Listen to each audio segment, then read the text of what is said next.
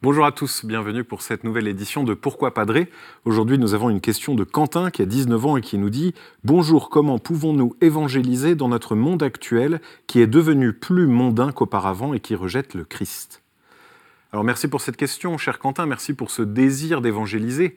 La première chose que j'aurais envie de vous dire, c'est que le monde n'est pas beaucoup plus mondain qu'autrefois parce qu'il a toujours été le monde. Et donc le propre du monde est d'être mondain. Et donc euh, Saint Jean le disait déjà, et à l'époque du Christ déjà, le rejet était présent.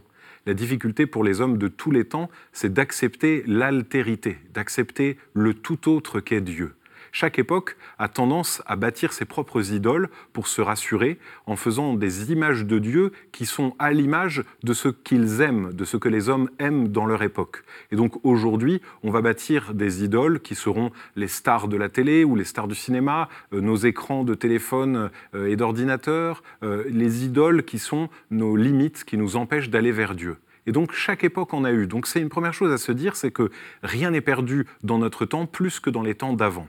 Et donc, l'évangélisation est toujours une forme de combat, c'est-à-dire se battre contre notre propre tendance à vouloir nous-mêmes être mondains et essayer d'aller au monde sans lui faire violence, mais en allant au-delà de sa propre violence pour qu'il entende le message du Christ. Évangéliser, c'est quoi? Évangéliser, c'est mettre au contact de Dieu et révéler à ceux qui avancent dans la tristesse ou dans les ténèbres que Dieu est là, il les aime et il les attend.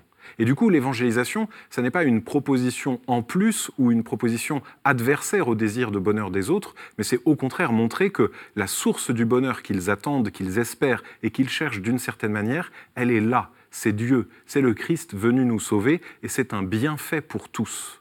Du coup, si on comprend l'évangélisation comme la révélation réelle d'un bienfait, d'un bonheur, de quelque chose de plus euh, qui rend pleinement heureux, alors on prend espérance et on est capable de le vivre.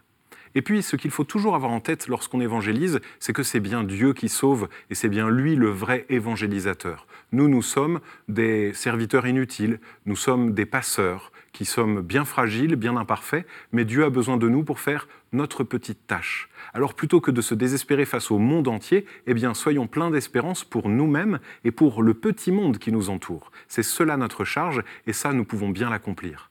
Alors continuons à réfléchir, à agir pour l'évangélisation et continuons aussi à réfléchir dans les questions qu'on se pose ici sur Pourquoi Padré. Continuez à les poser sur l'adresse internet pourquoipadré.com, sur les réseaux, sur les réseaux sociaux avec le hashtag Pourquoi Padré et retrouvez cette vidéo comme les autres sur le site de KTO. Et moi je vous dis à très bientôt.